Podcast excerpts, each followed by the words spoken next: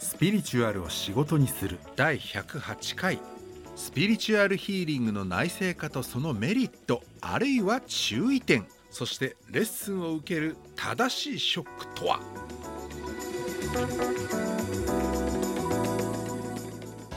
前回に続いてスピリチュアルヒーリングのレッスンを習い事のように継続して受け続けているプロの漫画家イラストレーター栗原さんにゲストとしてご登場いただきます。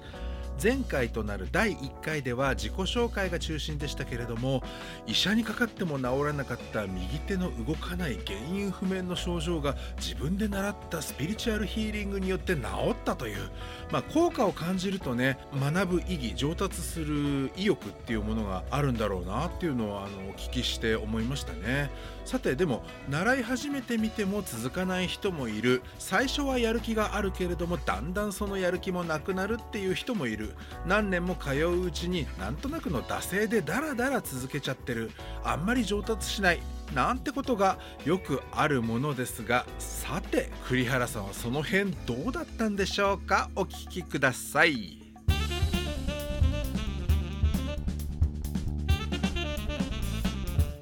これね例えばウェブデザインとかあのグラフィックデザインとかあとはその業務システムみたいなものをね、その一般の企業があの会社の中に導入しようかみたいな時でも、内製化って言われつつあるんですよね。お、ほうほう、内製化。うん、要するにこれまでは、プロに外注しよう、外に出そうっていうことだったじゃないですか。ああ、はいはい。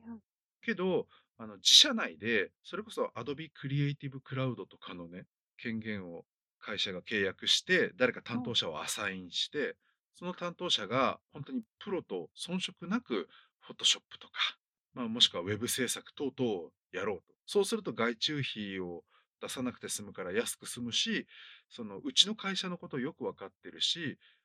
あの、急に何かやるときにも、このさっと動けるよねっていうのがね、あるみたいなんですよね。ああ、そうですよね。うんうん。その話をね、その栗原さんのね、自前でやるっていう、あの、いわばヒーリングの内製化。ああ、おっしゃる通りですね。はい。うん、偉い先生のね、予約何ヶ月も待って取るっていう時代じゃやっぱりないのかなっていうのを思いますね。ああ、確かに確かに。効率が悪いというのは本当その通りですね。と、もう一つ思うのはやっぱり自分自身が知っていた状態の方が、その、他の人、つまり、えーアシスタントさんとかを雇った時にも応用が効くし、やっぱりそうですね、内製化の方が効率がいいっていうのは本当にそう思います。はい。ね。で、その内製化もあの、問題がないわけじゃなくて、問題というか課題がないわけじゃなくて、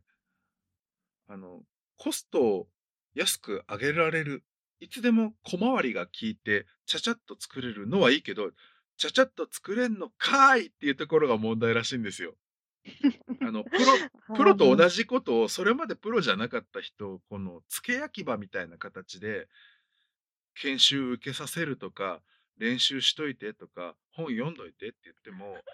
あの、本当にそのガチなね、本当に依頼を受けて食ってるプロと同じところまでいけるのかできるのかっていう時になかなかその担当者の実力が追いつかないっていう難しさもあるみたいなんだよね。ああ、うん、そうですよね。もちろんプロの方って、その道を追求すうん。るために膨大な時間を費やしてらっしゃるわけですから、こう一朝一夕で同じようにっていうのはなりませんよね。はい。うん。それはもしかしたら、超感覚ヒーリングの内製化についても言えるのかなって思ったんですけど、そこら辺はどうですか？いや、もうそれ本当におっしゃる通りで、あの、私シータヒーリングを習った後、まあ、3年間、その腕が動かない状態なので、やっぱり収入もそんなにはなくて、3年間自己流で誰にも教わらずに習うあ、習った通りにやるしかなかったんですよ。で、まあ、それでも、まあ、成果は出ましたと。まあ、また稼ぎも戻ってきた。じゃあシータヒーリングも基礎 DNA というのを受けた後だから、3年ぶりになっちゃうけど、応用 DNA を受けようってなって、受けに行ったんですけど、まあ、その3年間やってきた自己流のやり方というのが荒い荒い、あの、ですので、やっぱりやらないよりはやった方が当然いいけど習って、プロの方のその超感覚ヒーリングを専業ないし、副業としてでも、ちゃんとずっとやっていらっしゃる方に習うに越したことはないなっていうのが今の実感ですね。ああ、じゃあその、1回習ったっていうのは、あの、いわゆる継続的レッスンじゃなくて、セミナーで初めて、ま、とある、ま、3日間ぐらいでしたっけね、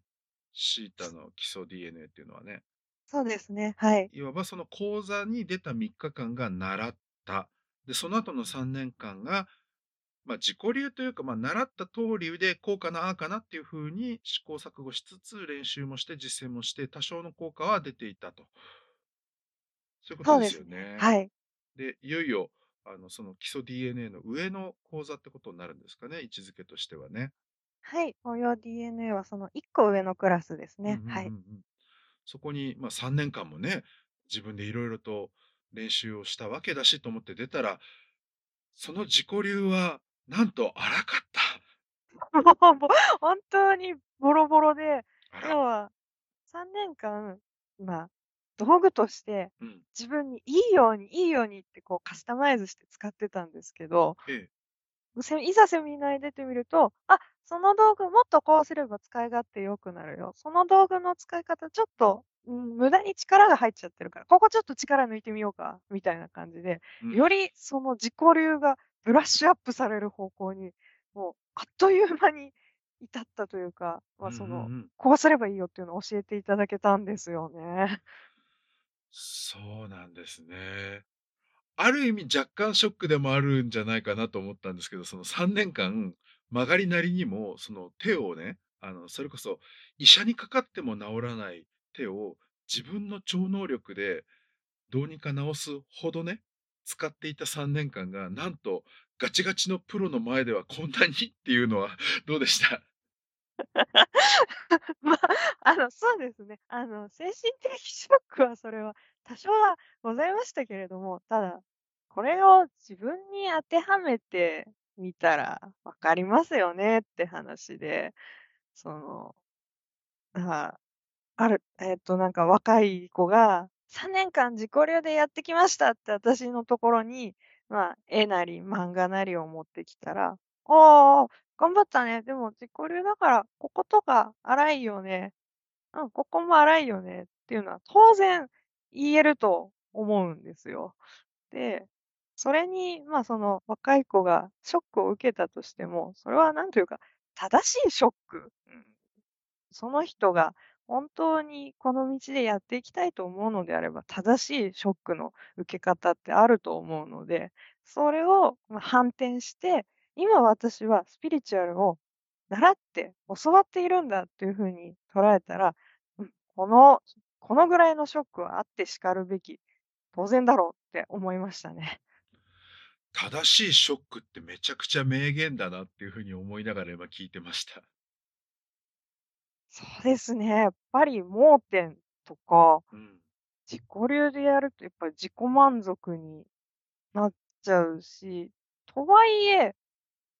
その そのガチガチに固まった自己流があるからこそ、先生にもっとこうしたらって言われるとこう、正しくピシッと亀裂が入って、なんかその亀裂の分、さらに自己流が大きくなるっていうのかな。うん。だ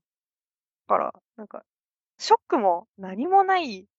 ぐらい、自己流が何にもない状態よりはいいのかなって、なんかつまりショックを受けられるぐらいのプライドがある状態まで頑張ったっていうことはいいことなのかなって思いますね。はい。いや、その考えに至れる人っていうのは、の伸びるだろうなって思いながら、ちょっと、ま、伸びるだろうなっていうのがなんか上から目線に感じたら申し訳ないんですけど、感じますし、自分もやっぱりそれは思いましたね。あの、ヒーリングの場合だと私の場合先生側になるんだけど、やっぱり楽器を習うとかだと全然生徒側だったりもするし、ジャンルによるじゃないですか、そういうのって。うんうん、そうですよね。うん。で、自分そのね、勝手な自己流が身につくのが怖いと思って、余計なことしないで先生のレッスンだけ受けるようにしよう、先生に言われた通りだけしよう、なんかそれが正しいっぽいからっていう時期もあったんですよ、わざと。うんうんうん。けどほんとに、あの、自己流のあがきがなくて先生のレッスンだけ受けても、なんていうかこう、蓄積量が少ないんだよね。いや、ほんとに、うん、先生の側もそれで来られても、えっあ、と。あ、みたいな感じになるんじゃないかな。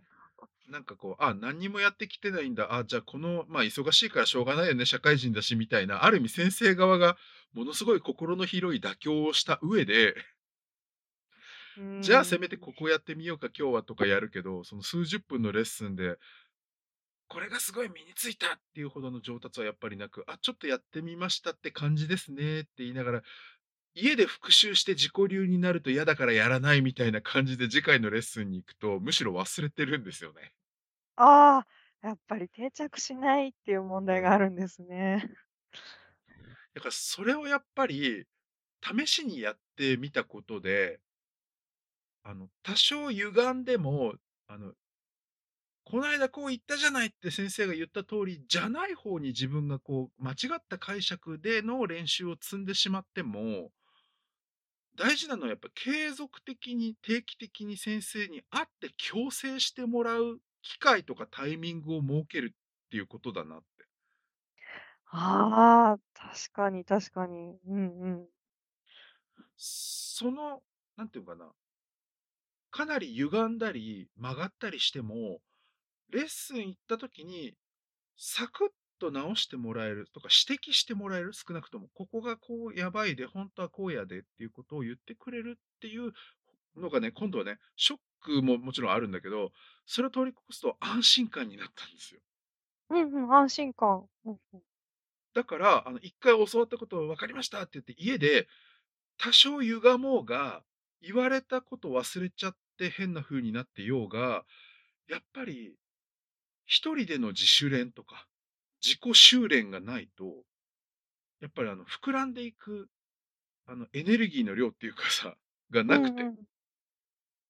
で、逆に言うとそれを、多少先生が言ったのからずれたりしても、膨らませてこう実ったものがあれば、あとはその角度とかを調整するだけで、何て言うの、実っていったエネルギー量とか、要するに身についた技能っていうのは、ゼロにはならないなって思ったんですよね。ああ、うんうんうん。ま、それがあってやっぱりあの、継続してレッスンに出るのが大事、プラス、あの多少自己流に歪んでも構わないから、自主練の膨大な蓄積と反うん。復っていうのは、怖がらずにやっていいっていう風になんか安心しきっちゃって。あ、はあ、はあはあはあはあ。その後は、あの、英語でも楽器でも、ま、楽器の中でも自分チェロとかギターとか物好きな感じで色々やってるんですけど、今は。うん。もうほんとに先生がびっくりするぐらいやっぱり伸びるしあの先生が褒めてくれたのがそのお世辞じゃなくて、自分でも、え、嘘っていうぐらい、短期間でなんていうか、絶対無理だろうなっていうぐらいまで上手くなるというか、できるようになるっていうか、勉強ももちろん身につくっていうかに、なったかなって。ああ、失敗を恐れないっていう状態が、その、なんていうか、逆説的に先生からして、え、すごいねって言われるような状態を作るに至ったんですね。そう、なんかあの自転車に乗るのとやっぱり物事って似てるなと思ってて自転車乗れないから転ぶの怖いなって思って、全然練習しないと結局乗れるようにならないんですよ。ああ、あ。で、変な自己流が身についたら嫌だなって言っても、変な自己流だと結局バランス取れないから自転車が倒れちゃうじゃないですか。うんうん。けど、その変な自己流かもしれない、要するに倒れるとか転ぶってことはまだ正しくないんだけど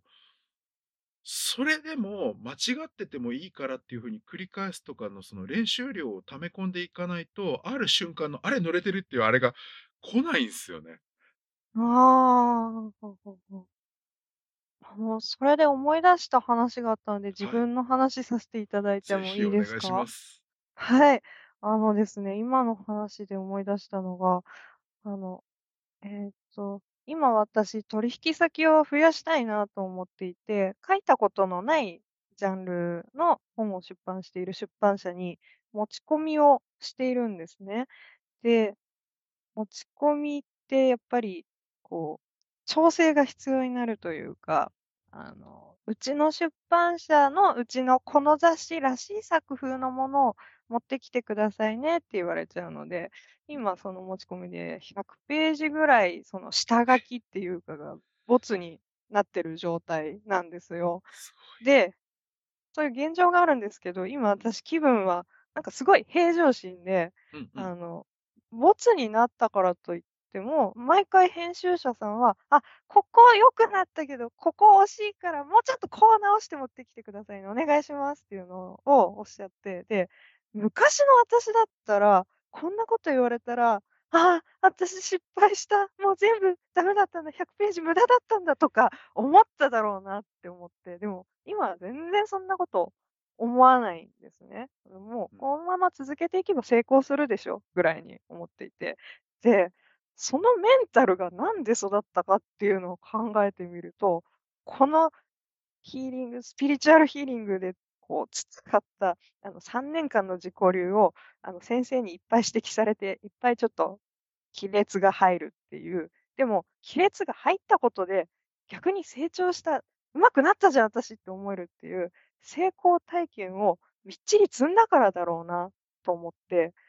だから、スピリチュアルをやったことで自分はメンタルが明らか強くなりましたね。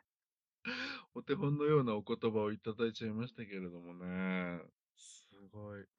や、あのね、今話しててね、上手くなったっていう表現が出たと思うんですけど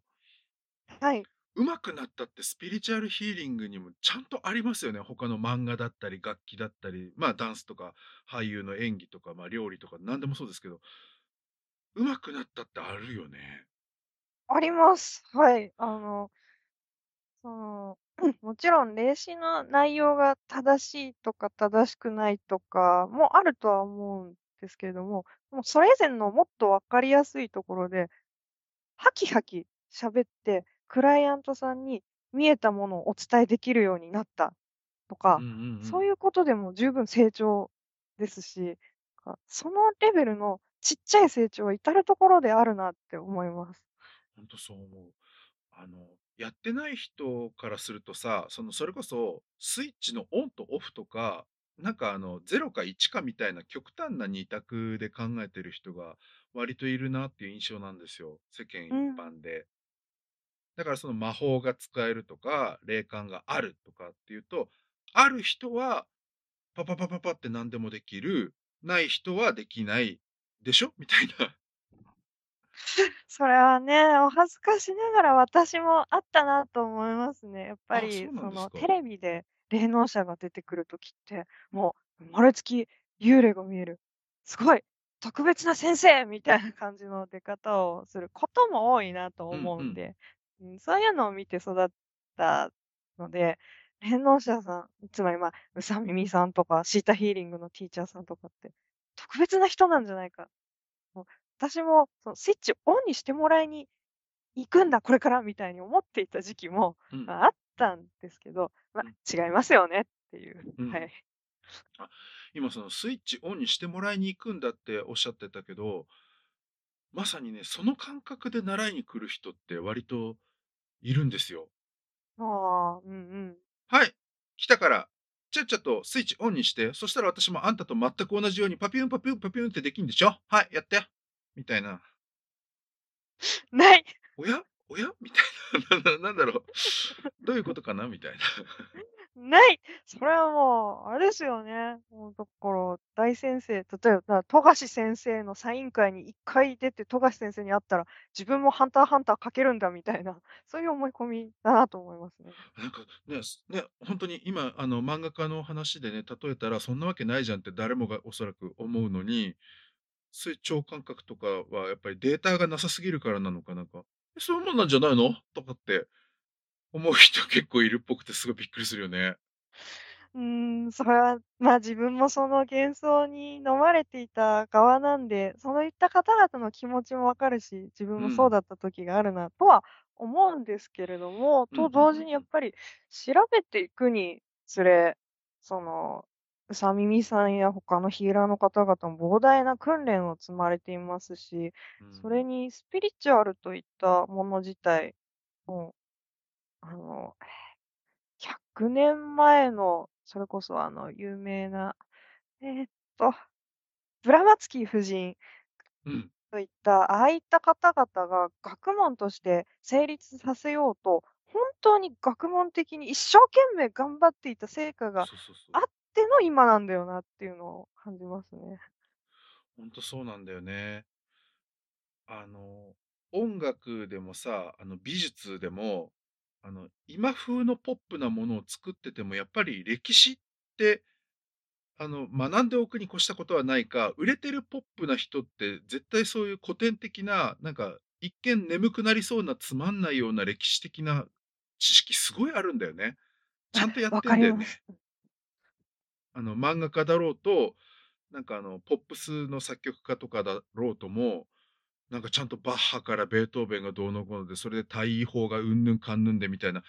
え、何それ、音楽理論かなんかを音楽大学でちゃんとやったんですかレベルですっごい詳しいじゃないですか。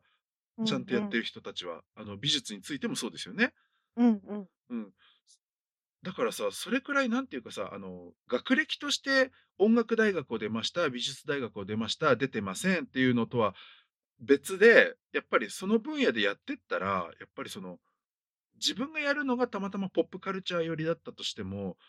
それをこう自分の内面の才能だか発想だかだけで一生食っていけると思うなよっていうのはやっぱりやってけば見えてくるじゃん、その壁というかさ、その自分の中だけで勝負とか言ってんじゃねえよ、はみたいな。そう思いますね。ううん。だからこそ、うん。すごく才能がある人ほど、なんていうか、こう、わざとね、あの、歴史であるとかに学ぶとかで、自分以外の叱るべきなんか、信頼できるものっていうのはどんどん吸収していくじゃないですか。うん、そう思います。スピリチュアルも本当はそうなんですよね。そのスピリチュアルというか、そのエネルギーワークとされるような、その実践を何かしていこうっていう人っていうのは、本当に空手家とかピアノを弾くとかと、本当に同じある技能を身につけるし、その技能を身につけるためには、やっぱり知識が必要で、で、知識っていうのは何かありますかっていうと、先人とされるような、その昔の先輩方の営みとか試行錯誤なわけで、で、それは何になりますかっていうと、歴史的書物とかに残ってるじゃないですか。うん。それ見ないでやれる、一生食えるとか、みんなからすごいって言われる、その能力であるかをキープするって、普通に考えてできると思うなよっていう 分野なのにね、超感覚ヒーリングも。そう、本当におっしゃる通りで、その、普通に考えて、いろん、な分野のスペシャリストが何をしているのかっていうのを、うん、うん。そっくりそのままスピリチュアル、ヒーリングの分野にも当てはめられるんだなっていうの分かりますね、今なら。はい。ああ、そうね。だそれもあって、なんていうのかな、あの、今時のさ、あの別に数日間とか数時間とか1日だけのその講座を別に悪く言うわけじゃないけど、たった何日間のセミナーに出ればあなたもプロにみたいな歌い方は、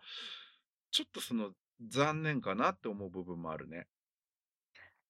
確かに、あ、理論上、うんうん。ものすごく素養がある方であれば、そういったこともないのなくはないのかもしれない。うんうん。その、ここならでちょっと出品する程度でしたらハードルも低いですし、だからないとは言えないと思いますけど、とうん。はいえ、本物のプロ、そん本当に技術的にも充実していて、こう、ちゃんとどのようなお客様にも叱るべき手術を行えるという状態になるには、やっぱり、ま、本人の努力、勉強、実践、絶対必要だよな、それも年単位のっていうのは思いますね。はい。年単位のっていうのは本当にそう思う。はい。だってね、何度も言うけど、ピアノをやっぱり例えにさ、私はよく使っちゃうんだけど、3日間のピアノセミナーに出たので、あなたもプロのピアニストにって言ったら、信じるかよって話ですよね、まず。嘘だろってなりますよね。で、仮に本当にその3日間ものすごく効率的で、確かにピアノが全くできない人が、とても3日間とは思えないほど、いろいろ分かるようになって実際弾けるようになりますっていうようなね、素晴らしいカリキュラムの3日間を考案してる人かもしれない。うん。だから100%の嘘でも詐欺でもないかもしれないけど、プロにって言った時のそのプロがどの程度の何のことを指してるプロなんですかっていうところはやっぱりそれでも疑問が残りますね。そうですね、程度、確かにあると程度、うん、そう、思います。程度よ、本当に。うん、なんか、とある決められた曲をホテルのラウンジで15分間だけ演奏するとかっていう意味のプロだったらまた話は別だけどさ、みたいなさ、うんうん。あるじゃないですか。プロっつったってどこのなんだよっていうのがね。そうですね、はい。うん、だからその意味では、その3日間であなたもプロに行って歌うもの、もろもろ、別に3日間じゃなくても、今日この1日だけででも何でもいいんだけど、あの、嘘だって別に糾弾するつもりもないし、ボコボコに責め立てるつもりもないんだけど、うん。あの、単純にあの、いかほどのどれほどのプロを指して言っておられますか、そして実際その通りに、その卒業生たちはなってますか？っていうところは気になりますね、単純に。ああ、確かに、卒業生の声とか載せて欲しいですね。うん、実際それでいくら稼いでますかっていうね、表全部出したらすっげえ誠実だよね。そうですそうです。数字も欲しいですね。うん、ほんとにね、いくら稼いでますとかね、ほんとに。どういうとこから依頼があってうんぬんかんぬんってさ、まあ、そこまで言う人がいるかっつったら大体いないんだけど、そうっすよね。そうそう。まあ、だから実質ほんとにちゃんとプロとしてやっていこうとか、まあ、あるいはその、誰かにお金を返するっていう意味でのプロはやらなくても、いわゆるプロレベルとして恥じない技量でワークをできるっていうためには、やっぱりそれこそ年単位うん。かなって、やっぱり最初の2、3年がもうほんとに、何て言うんだろう、ちゃんとした半人前になるための期間みたいに私は思ってて、うんうん。最初の3年がね。うん。で、そっから後の2、3年、だから合計5、6年して、急に何て言うのかな、いっぱしの一人前にはなるかなって。ああ、そうなんですね。あの、5、6年やった人と、それ未満の人とで、急になんていうか、明らかにこう、なんていうの、物分かりとか言ってるものとか、話してて見えてるもののクオリティというかが違うなっていうのを私は思う。ああ、面白いですね。あ、うん。まだ5、6年まで至っていないので、自分は、じゃ、それまで頑張ろうっていう気になりました。いや、あなたはね、とてもとても優秀な側だと私は思いますよ。ありがとうございます。でも、そう、うーん、ただ、とはいえその5、6年って、やっぱりその方々の努力あっての5、うん、6年ですよね。あの、うん、いろんなヒーラーさんとお話ししていて思うのが、こうぱり会話でお客様にヒーリングを提供するっていう技術なんで、うん、うん、超感覚の技術以外に、何かのカウンセラーとしてのうん、勉強をなさっている方が多いなという印象で、うん、その、まあ、特定の資格とかではないんですけれども、うん、うやっぱん、りコーチングの勉強をしていましたとか、やっうん、ぱり、そう人と人とが話すとは、専門的にやるとどういうことかっていうのを、本当に資格を取得できるレベルで勉強されている方々が多くって、うん。これは、まあ、5、6年はかかるよなっていうのは思いますよね。で、あそう思われますね。あなた人と人とが話すっていうのを、日常生活で真剣にやったことなんて本当にあるのかって問われたら、私、ない気がしますもん、あの、日常生活では。あの、いわゆるファミレスでね、友達と何時間もくっちゃべるとかいうことだったら、もう子供の頃から散々やってきてるけれども、ある意味それはカウントしないっていうことだよね。そうですそうです。本当にその人のために時間を割いて、うん。100%その人の話を聞くということだけをうんうんやったことがあるかって言われると、いや、ないですってなりますね。ん。あの、その5、6年も、あの、じゃあ1日あたり何時間なんですかって言って多い方がいいんですよねっていうのもあって、それはあの、一つあると思うし、やった方がいいとは思う一方で、うんうん。ちんたらちんたらやってる5、6年でしたよって言っても、うん。ちんたらであっても、例えばなんていうの？あの、知識とかが入ってくるとアンテナが立つんですよ。うんうんうん。そうすると、別に今練習してませんっていう時間で、ボケーっとしてますっていう時間でも、なんかその入ってきた知識をもとになんか世界を見たりとか、物あ事をあ。見てたりするんですよね。だかうんうん。らその意味では、かなりサボりサボりであっても、その5、6年っていういやおうない時間があの、アンテナが立ってることによって勝手に集められて蓄積するものもあるなとは思う。ああ、確かにそうですよね。うん、見聞きするものの質がアンテナが立つことにより変わるっていうのはあると思います。だからあの、今の方でしかも大人になってから習う方がやっぱり正直すごく多いよね。子供の頃からやるっていうのはあんまりちょっとほら、ピアノとかバイオリンとかダンスとかと違って、あの、ないじゃない？うんうん。ないじゃない？あだし、えっと、子供の頃にあんまりスピリチュアルヒーリングガリッガリに習うっていうのは、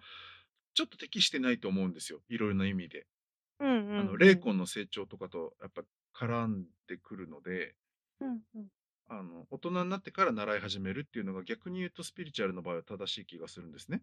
あまあ、あ、絶対に子。供が習ってはいけないとも思わないけれども、無理して子供の頃からいわゆる塾通いみたいな形で超感覚レッスンに通わせる必要はないのかなっていう、えっと、のんきに思っちゃう。うんうん。うん。そうですね、実際にプロになるということを考えると、やっぱり大人のお客様が圧倒的に多いと思いますし、うんうん。大人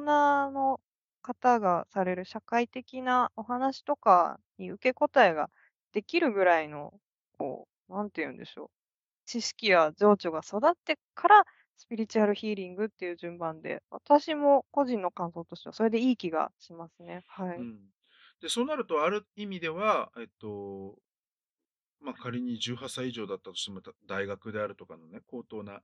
教育機関に行く人は行っているし、働いている人はもう働き始めてるから、あの、1日8時間とか毎日10時間とかっていうのはやっぱりキープしづらいんですよね。その超感覚のレッスンの時間っていうのが。レッうん、スンであるとか、れ勉強っていうのはしにくいんだけれども、逆に言うとなんだけれども、そのプライベートとされる時間で、週に2、3回でいいから、週のうちの2、3日でいいから、あの1、2時間とかでもいいから、だから1週間で合計5、6時間とかかもしんないけど、うん。逆に言うとそれを、それだけ練習して、あとはのんびり暮らしててもいつの間にか育っていく部分っていうのを信頼しての、ゆるふわっぽく続ける5、6年っていうのが妥当だし、実際その程度でも、そういう風にして練習をやめないで5、6年やった人っていうのはやっぱり育ってくるなっていう印象がありますね。ああ、あ、希望が持てる話ですね。確かに、うん。寝ている間も脳は情報を整理しますし、そういうそういうとこもあると思う。うん。たしだから逆になんか大人なのにというか、大人でやるべきこともいっぱいあるはずなのに、ものすごいそういうなんか生活の他の部分を犠牲にしてまで、私はなんたってプロになるんだって言って、うわーっつって毎日毎日やりまくってっても、やっぱりやる内容によっては、そのちんたらやってた5、6年目の人と、うおーっつってやった5、6年目の人が、そこまで差がない場合がある。へえ、面白いですね。ほうほうほう。それこそ、あの、今日の冒頭にね、栗原さんがおっしゃった、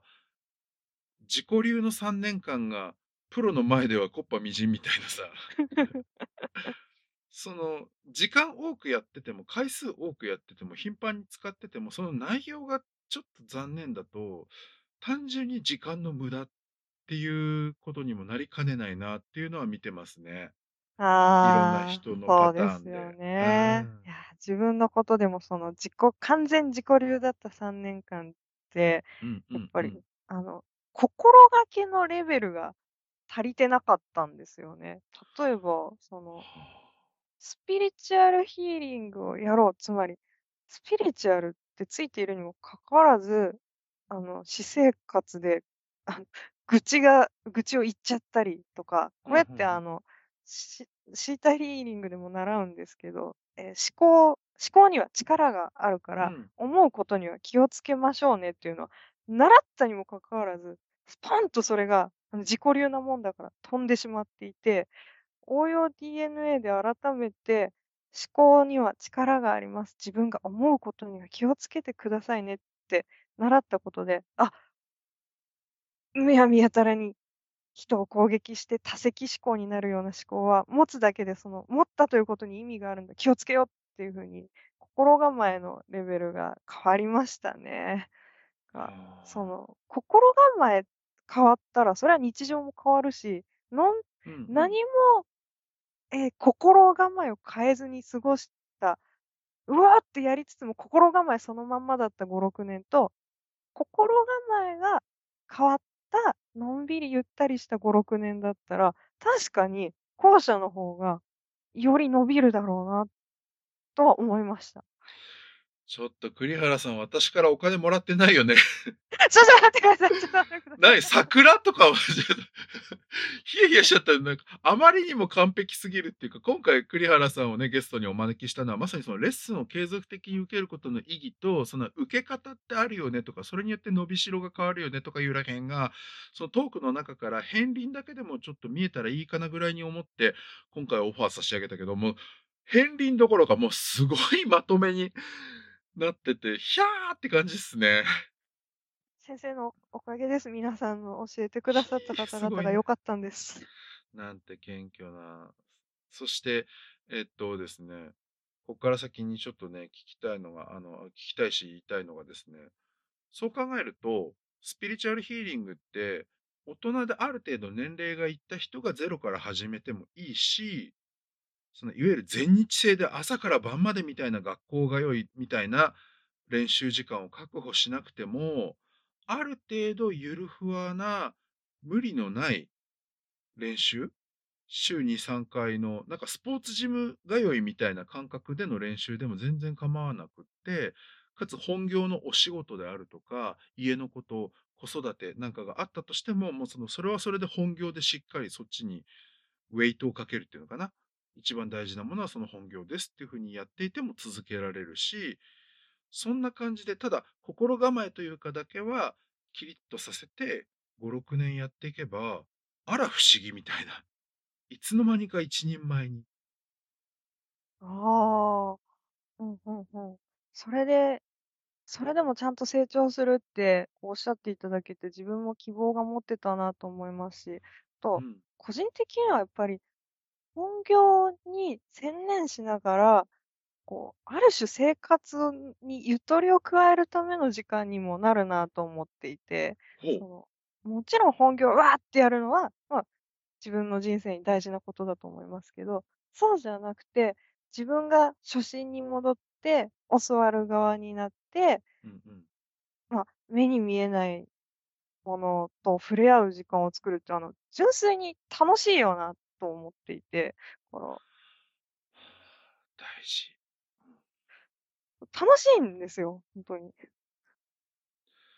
ね、そう思えるといいし、そう思えるような練習内容になっているってことはすごく大事ですよね。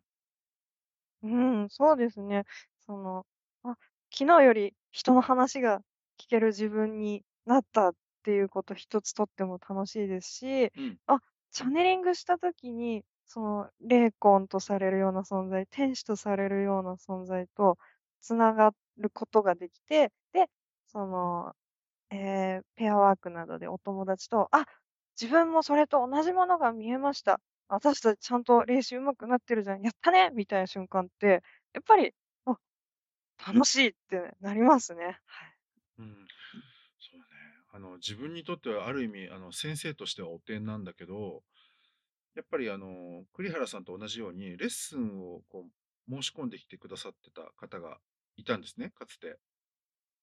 ただ、その人の場合は、なんかその練習がものすごい苦痛になっちゃっていて。うん。で、そのレッスンが始まった時に僕なんかボロボロに泣きながら、なんか前回のレッスンから今日までの2週間の間、自主練しろ、自主練しよう、私って思って、1日1分でもいいから、1秒でもいいから、瞑想しようって、瞑想しなきゃって思って頑張ったんですけど、できませんでしたっていう方がいて。はい。あ、この人もうなんていうか、まずその練習っていうものが、こんなにまで辛い苦行というか拷問になってる以上、ちょっともうそこの捉え方を変えないと、ちょっと継続が難しいなっていうのがあったんですよね。ああ。だ、そそこら辺をうまくこう、なんていうかな、そこちゃうでっていうのを、もっとこっちがいいんじゃないって提案できるかどうかも、あの、先生スキルなんだけど、インストラクタースキルだとは思っていて。うーん。私がまだそこの部分が、ちょっと未熟だった時に、やっぱり担当させていただいた方が、ちょっとそういう風になっちゃったのかななんて思うと、やっぱり自分のね、反省点にもあるし、ちょっと申し訳ないけど、学びにもなりましたね。ああ、楽しいと感じる部分がなければ続かないうん。うん。たただ自分としては、やっぱり、そうそうですね、なんか、そういう方が実際にいらっしゃったのでしたら、うかつなことは言えないですけど、やっぱり成功体験を積むっていうこうん。とが大事というか、いや、自分の場合は、成功したっていうのが、その我流の3年間にあったので、もちろん、こう先生に教えていただく、ティーチャーしていただく時には、厳しいことを言われることも、ぐさっときて、あ、泣いちゃうって時も、もちろんありますよ。泣いちゃうっていう時があったんだ。あ、ありました。あの、この今、あの、オンラインのレッスンなので、う。さみれさんは気づかれていないかなと、かないや、気づいてたかな、わかんないですけど、泣いてた時は、ま、実際ありました。うん。ただ、ま、しかも私のレッはスンなのかよ。そうっすね。あの、うさみれさんのレッスンで笑ってる場合じゃないよ。ごめんねっていうかたただ、いや、それもいい思い出なんですよ、先生。あの、つまり。あの、いや、言うて、それ何でもおんなじで、上達しようと思ったら、厳しいことは仕事でも、だから私の場合、ほんとに好きで始めたはずの漫画で、その、先輩とか担当者さんに厳しいこと言われて、泣いちゃうってありますけど、でも、なんかそこで折れるなら、それまでのことで、厳しいことを言ってくださった人がいる。この方は、それを私のために厳しいことを言うっていう時間をわざわざ取ってくれたということを念頭に置きながら、その厳しい内容を咀嚼して、それを原稿に落とし込むと、本当にその原稿は良くなるんですよ。ほんとに良くなるん。です。で、これがスピリチュアルヒーリングにも同じことが言えるなと思っていて、厳しいこと、ちょっと辛かったことでも、なんで私はこれを言わせてしまったんだろう、先生にっていうのを考えて落とし込むと、本当に自分がより良い、その洗練された方に変わっていける。で、変わっていったら、本当に現実が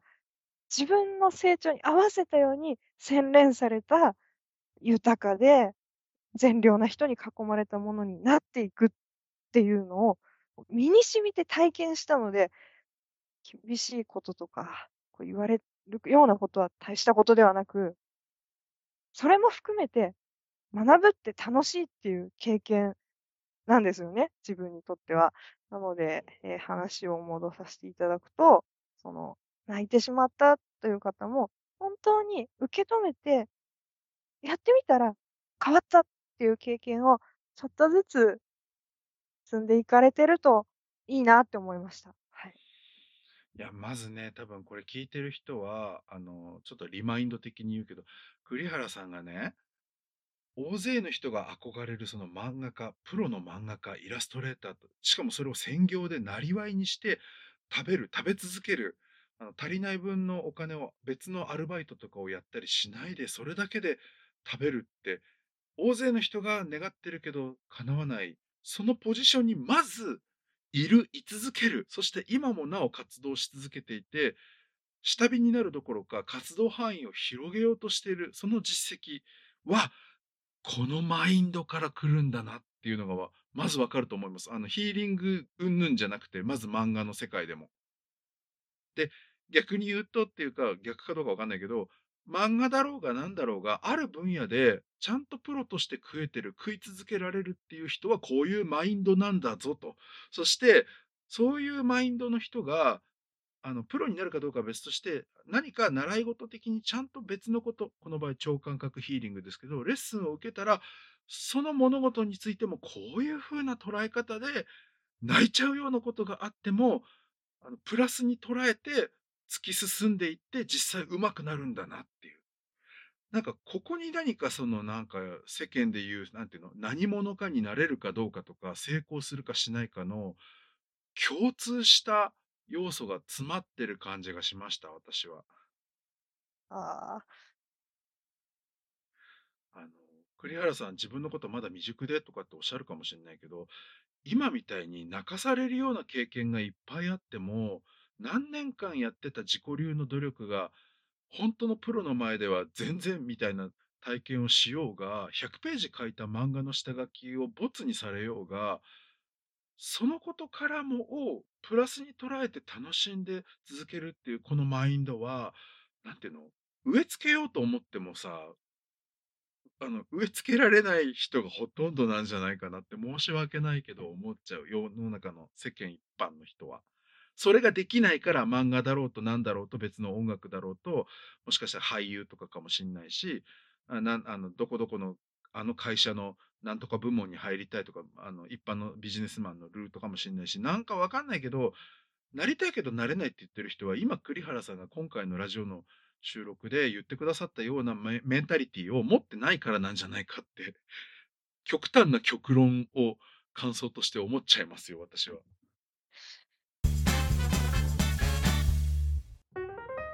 ヒーリングの内製化聞き慣れない言葉ですがもともと IT 業界とかデジタルデザイン業界でよく言われる言葉みたいですね内製化ウェブのデザインとかそういうものをねいちいち業者さんに出してるとクオリティは高いかもしれないけど逆に自分の欲しいものが返ってこない場合があると。